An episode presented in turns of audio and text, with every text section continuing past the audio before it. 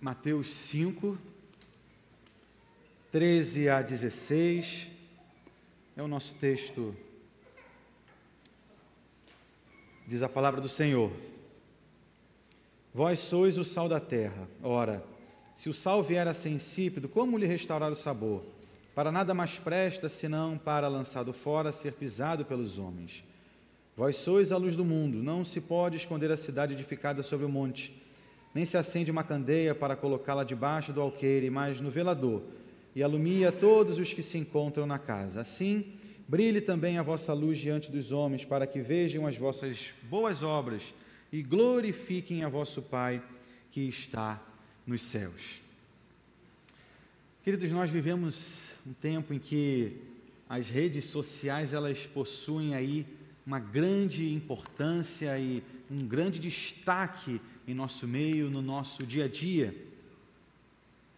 Pessoas, queridos, que antes do grande público eram tidas como desconhecidas, com as redes sociais agora elas acabam por ser famosas, tamanha ali a quantidade de seguidores que essas pessoas então possuem. Pessoas com milhares, milhões de seguidores nas suas redes sociais. E hoje, inclusive, já há um nome para essas pessoas, são chamados influenciadores. Pessoas que, com as suas opiniões, comportamentos, ditam aí as tendências, apontam caminhos para os seus seguidores. São pessoas que conseguem, na verdade, queridos, mobilizar ali multidões através do aparelho celular, através das redes sociais. Em pesquisa recente, o portal Statista, com S, com S no, no início, afirma que o Brasil está entre os primeiros colocados no ranking de países com pessoas que mais se influenciam para comprar agora algo por indicação de um influenciador digital.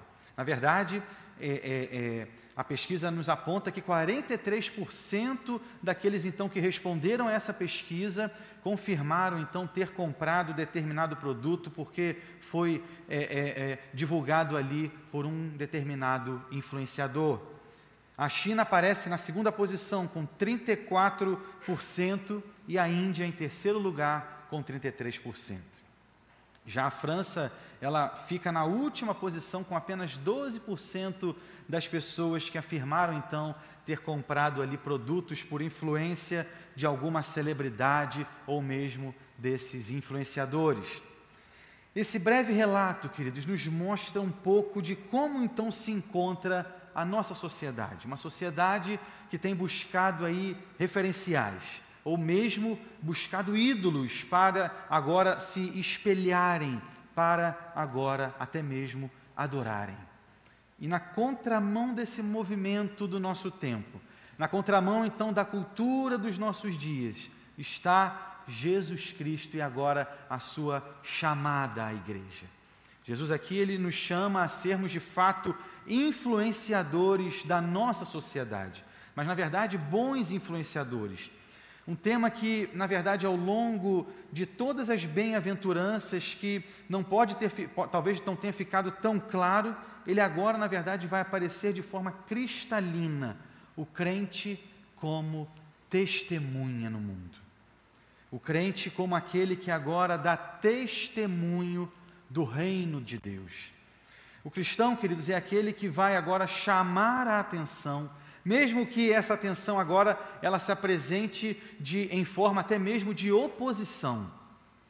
Olhando para as bem-aventuranças, queridos, o cristão, ele não é pobre de espírito, não é entristecido pelo pecado, não é manso, não tem fome e sede de justiça, não é misericordioso, puro de coração, pacificador, tão somente para si mesmo, para atender a sua própria pessoa. Tudo isso, queridos, que faz o cristão é parte agora do seu testemunho do reino. Tudo isso nós devemos, sem dúvida nenhuma, com diligência, buscar fazer, mas entendendo que para aqueles que estão lá fora, nós sim chamaremos a atenção, justamente por fazermos tudo isso. Justamente por não nos dobrarmos, não cedermos, não sermos coniventes com as situações, com a cultura do nosso tempo. O Sermão do Monte, queridos, pregado por Cristo ali aos seus discípulos, destaca bem que o seguir ao Senhor, queridos, é um movimento de fato contracultural.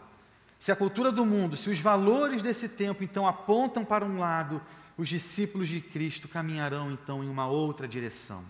E remar, queridos, contra essa maré não é algo fácil, não é algo simples, demandará de nós sim energia, força, resiliência, luta, e é justamente esse direcionamento que agora então Jesus aqui nesse texto que lemos nos apresenta. Após então ele agora ter mostrado ali aquelas bem-aventuranças, demonstrando o caráter que deve ter o crente, Jesus agora nos traz, a partir desse verso de número 13, a aplicação disso tudo. Muitos pensam que o cristão é aquele que deve agora viver distante do mundo, mas não é isso que nós observamos em Jesus. Alguns movimentos, queridos, inclusive ao longo aí da cristandade, desejaram de fato caminhos ali mais contemplativos, separando o indivíduo da sociedade. Mas não é esse, queridos, o chamado aqui de Cristo para nós. Em João 17, de 14 a 18, Jesus inclusive ora ao Pai assim: Eu lhes tenho dado a tua palavra, e o mundo os odiou, porque eles não são do mundo, como também eu não sou. Não peço que os tires do mundo, e sim que os guardes do mal. Eles não são do mundo, como também eu não sou. Santifica-os na verdade, a tua palavra é a verdade. Assim como tu me enviaste ao mundo, também eu os enviei ao mundo. Com isso, Jesus então agora nos instrui mostrando a verdadeira relação que o crente então deve ter com o mundo.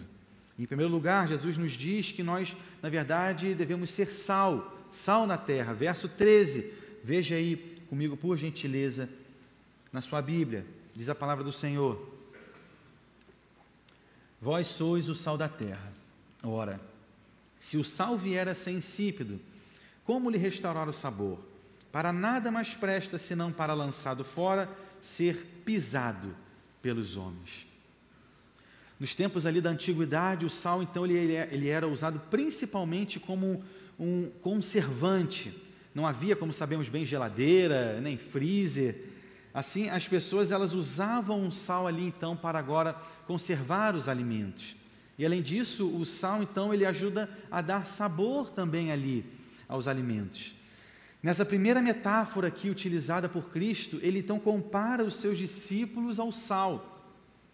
É como se ele, ele estivesse dizendo que um mundo sem os discípulos se deteriora cada vez mais. A presença do cristão retarda a decadência moral, a decadência espiritual da nossa sociedade.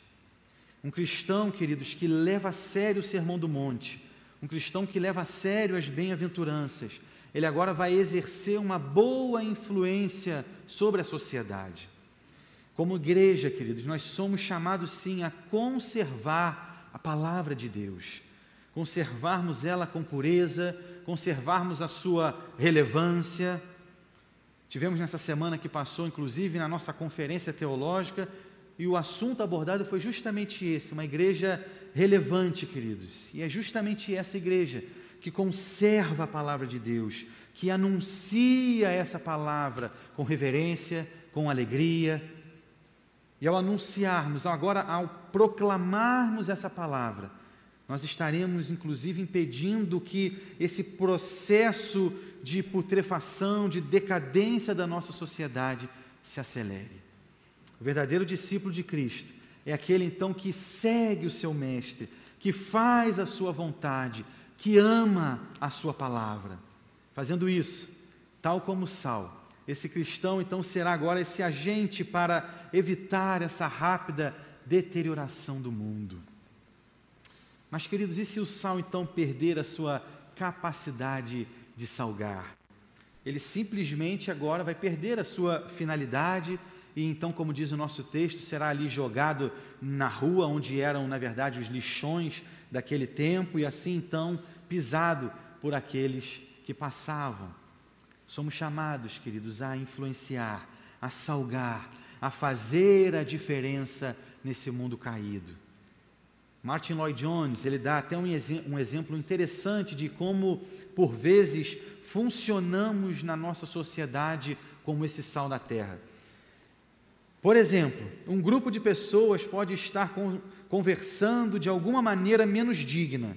Subitamente, um crente se aproxima do grupo e imediatamente a presença dele surte um determinado efeito. O crente não profere nenhuma palavra sequer, mas prontamente as pessoas modificam a sua linguagem.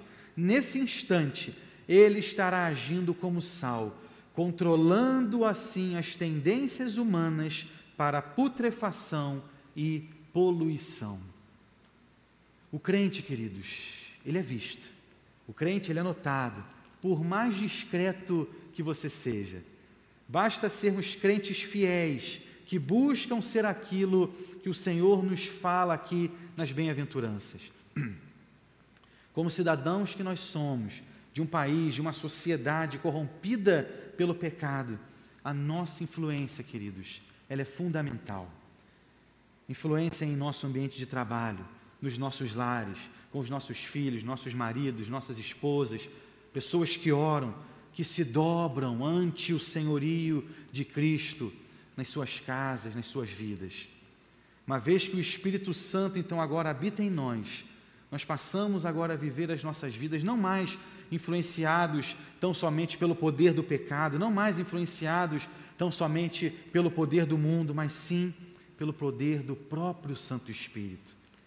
E assim aqueles que nos cercam, que estão ali à nossa volta, perceberão que, como crentes, nós somos diferentes, porque nós conservamos a palavra nos nossos corações, conservamos a pureza, conservamos a santidade, não para a nossa própria glória, para o nosso próprio louvor, mas para que Cristo apareça em nós, que Ele cresça e nós diminuamos.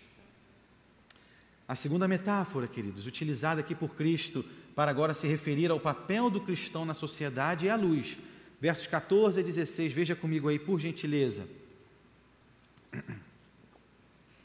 Vós sois a luz do mundo. Não se pode esconder a cidade edificada sobre um monte, nem se acende uma candeia para colocá-la debaixo do alqueire, mas no velador, e alumia todos os que se encontram na casa. Assim, brilhe também a vossa luz diante dos homens, para que vejam as vossas boas obras e glorifiquem a vosso Pai que está nos céus. Nosso mundo, queridos, como sabemos, está aí sob densas trevas. Jesus então aqui cita duas fontes de luz. A luz ali de uma cidade situada ali sobre um determinado monte e a luz então de uma lâmpada como que sobre um pedestal. Se a pessoa está ali num campo e tem perto dela alguma cidade próxima, à noite ela, na verdade, acaba ficando menos escura. A luz da cidade, inclusive, queridos, ela reflete nas nuvens. Da mesma forma, os cristãos que deixam a sua luz brilhar diante de todos, eles não podem ser escondidos. A boa luz, queridos, lançada, ela agora vai atenuar as trevas ao seu redor.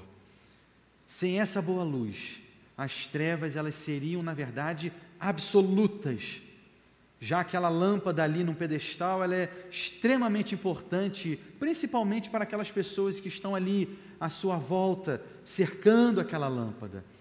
Imagine quando, por exemplo, falta luz em nossas casas, a luz ali da lanterna do celular ou mesmo de uma vela, ela acaba por trazer ali para nós, naquele momento, até mesmo um pouco de alívio. Por menor que seja aquela iluminação, ela já é suficiente para nos trazer um pouco mais de tranquilidade, suficiente para iluminar ali algumas pessoas que estão à volta daquela vela, como o verso 15 nos mostra. E que luz é essa, queridos, que os discípulos de Cristo então agora iluminam nesse mundo em trevas? A luz aqui, queridos, são as boas obras realizadas por nós, cristãos, discípulos de Cristo. Essas boas obras são aquelas que agora glorificam ao Senhor, que glorificam a Jesus e não a nós mesmos. E essas boas obras, queridos, elas são tão impactantes que as pessoas elas reconhecem que ali vem um discípulo de Cristo, é ele quem de fato pratica essa obra e essas pessoas acabarão por glorificar ao Senhor Deus. João 8:12, Jesus ele coloca-se e veja bem, ele coloca-se como a própria luz do mundo. E em Efésios 5:8 Paulo também nos afirma: "Pois outrora eres trevas, porém agora sois luz no Senhor." Efésios 5:8. Martin Lloyd Jones ele afirma: "Não somente temos recebido a luz, mas também nós mesmos fomos feitos luz, fomos transformados em transmissores da luz." Em outras palavras, temos aqui esse extraordinário ensino da união entre o crente e o seu Senhor. A natureza de Cristo vem fazer parte daquilo que somos e, em certo sentido, somos transformados naquilo que Ele mesmo é. Ser luz, queridos, agora é parte integrante do cristão. Somos como que grandes refletores da luz de Cristo. Por isso, não se assuste se você estiver ali atraindo, quem sabe, a atenção dos seus colegas, colegas de trabalho, de pessoas da, à sua volta, da sua família, por exemplo, querendo conversar com você, por vezes até pedindo orações em certos momentos. A luz, queridos, como falamos há pouco, é esse alívio. Na verdade, queridos, a luz, ela é esperança. Esperança de que as trevas não triunfarão, esperança de que as trevas não são o fim, esperança que a luz do mundo brilhará e, na verdade, não mais haverá trevas. Nosso papel como cristãos é refletir essa luz e apontar, é apontar, é lançar luz para agora a pessoa de Cristo, para a sua palavra. Mateus falando sobre a vinda de Cristo, ele afirma, Mateus 4, verso 16: O povo que jazia em trevas viu grande luz, e aos que viviam na região e da sombra da morte, resplandeceu-lhes a luz. A vinda de Cristo foi esse acontecimento ali tremendo, grandioso. E o primeiro efeito da vinda de Cristo ao mundo foi justamente esse: ele desmascarou aquelas trevas. O cristão, queridos, é também chamado a assumir esse papel. Aqueles que nos cercam, por conta da luz que habita em nós, se admiram, colocam-se inclusive a pensar, colocam-se por vezes, eles se sentem por vezes até mesmo envergonhados. Quanto mais nos santificarmos, quanto mais nos prepararmos, mais estivermos próximos da luz que é Cristo, mais brilharemos essa luz por onde formos. Fazendo assim, mostramos ao mundo que sim, há um outro caminho, que sim, há uma outra direção, que não existe só aquilo que o mundo tem proposto, que a sociedade, que a cultura nos impõe, mas que sim, há um caminho melhor, o caminho de Cristo. Não é o caminho mais fácil, não é o caminho da maioria, mas é sem dúvida o caminho melhor. E com isso, nós observamos que as normas do reino, uma vez que elas são agora colocadas em prática na vida desses herdeiros desse reino, agora nós somos como que o próprio testemunho desse reino. O cristão é aquele, queridos, que se recusa a fazer aquilo que a maioria faz. Ambientes, por vezes, de trabalho tão nocivos que, quem sabe, você tem vivido. Práticas ilícitas, mas que, por vezes, tão comuns, sedutoras, inclusive. O cristão, queridos, que é sal e luz, ele não cede a essa tentação. O cristão, na verdade, é aquele primeiro a ajudar agora ali um colega de trabalho numa dificuldade, e não é aquele que espera que esse colega agora se afunde. O cristão é aquele que deseja sinceramente que o outro prospere, que o outro cresça, com toda a mansidão. O cristão é chamado agora a demonstrar tudo aquilo que Cristo Jesus tem feito e está fazendo na sua vida. Precisamos, queridos, ser homens, mulheres que se alegram em buscar a semelhança de Cristo. Nos evangelhos, inclusive, é frequente o relato de pessoas que, após então milagres de Cristo, davam ali glórias ao Senhor. É assim que devemos viver nossos dias. Pessoas que nos olham e observam as nossas palavras, as nossas atitudes, os nossos olhares e se incomodam, a ponto inclusive de perguntarem: por que esse crente é tão diferente? Diferente na sua conduta, diferente no seu comportamento, diferente nas suas reações. Eles então, queridos, só terão uma explicação de que nós somos o povo de Deus, filhos de Deus, herdeiros de Deus. Seremos então esses refletores de Cristo, cópias do Senhor Jesus. Da mesma forma que Ele é a luz do mundo, somos também chamados a ser. Caminhando para a nossa conclusão, queridos, retornando àquilo que nós falamos no início sobre os chamados influenciadores do nosso tempo.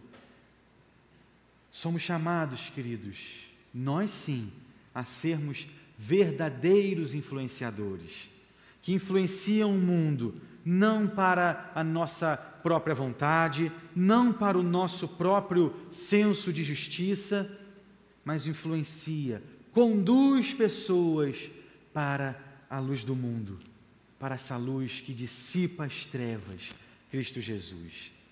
Essa tarefa, queridos, tão importante, foi dada pelo Senhor a cada um de nós sermos sal em um ambiente por vezes insosso e ali salgarmos, darmos sabor, conservarmos a palavra e ao mesmo tempo iluminarmos, refletirmos a luz de Cristo ali. Como você tem aí passado seus dias? Como as pessoas à sua volta têm aí, quem sabe, visto você? como alguém que compactua com tudo aquilo que é proposto, o seu testemunho tem sido um testemunho de alguém fiel, verdadeiro, que tem apontado para Cristo Jesus. Não pense, querido, que é fácil fazer essa diferença. Lembre-se como Cristo foi perseguido ao longo de todo o seu ministério, de como foram mortos os mártires da igreja. Mas nosso chamado é um chamado a sermos semelhantes a Jesus Cristo. Mateus 5, 11 e 12 nos diz assim: Bem-aventurados sois quando, por minha causa, vos injuriarem e vos perseguirem, e mentindo, disserem todo o mal contra vós. Regozijai-vos e exultai, porque é grande o vosso galardão nos céus, pois assim perseguiram aos profetas que viveram antes de vós. Amém, queridos? Vamos orar. Você vai ter aí um tempo de oração silenciosa. Você pode agora colocar isso diante do Senhor, aquilo que foi tratado, aquilo que foi dito aqui, quem sabe alguma questão tenha falado mais alto ao seu coração. Quem sabe você tem vivido aí um ambiente de trabalho difícil. Quem sabe você tem passado por tensões, até mesmo dentro da sua casa. E tantas são as propostas para que você seja um sal sem sabor, para que a sua luz seja escondida. Sem dúvida nenhuma, não é do agrado do mundo uma igreja relevante, uma igreja que se dobra não a poderes, não a ideologias, mas que se dobra tão somente a Cristo Jesus. Não é do agrado do mundo, querido. Crentes que optam por seguir o caminho estreito, árduo, o caminho da santificação em Cristo, mas sabemos bem que é o caminho melhor, que é o caminho onde vamos ali encontrar o nosso Salvador alegremente nos esperando, Ele mesmo, que padeceu, que sofreu, como Isaías e tantos outros profetas anunciaram, esmagado, passou por toda aquela humilhação.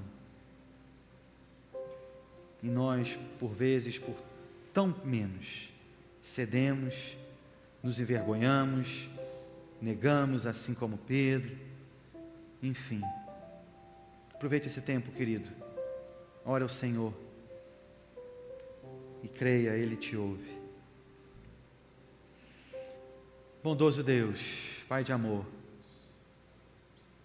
como tua igreja aqui, Pai, como igreja que tivemos nessa semana que passou, uma conferência tratando justamente da relevância de sermos igreja tua nesse bairro, nessa sociedade, nesse país, nesse lugar que nós nos encontramos. Ó Senhor, nos ajude, Deus.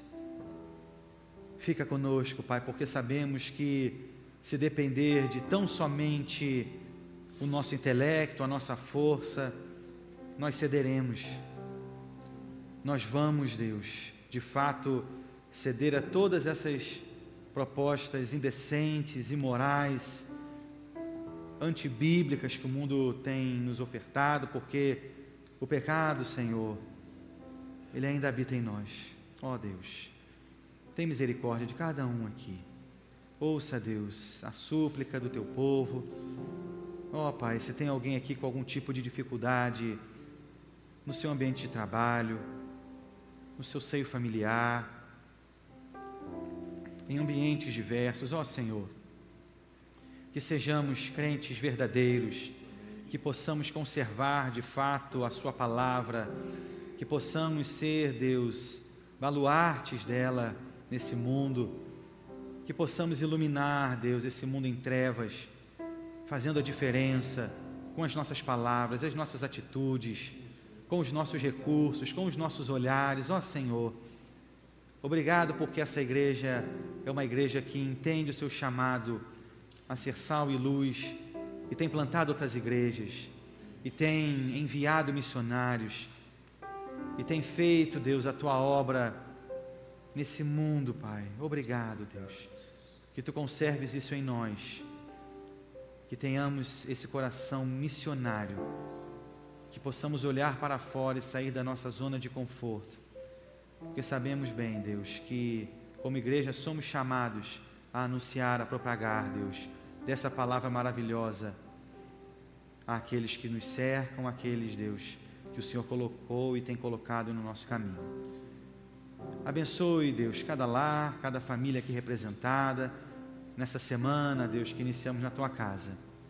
Seja uma semana, Deus, onde o teu Santo Espírito venha e nos revista, nos cubra, Deus, com a tua graça. Nos dê, Pai, palavras de sabedoria abençoadoras àqueles que nos cercam, para a glória do teu nome, em Cristo Jesus, nosso Senhor, que nós choramos. Amém.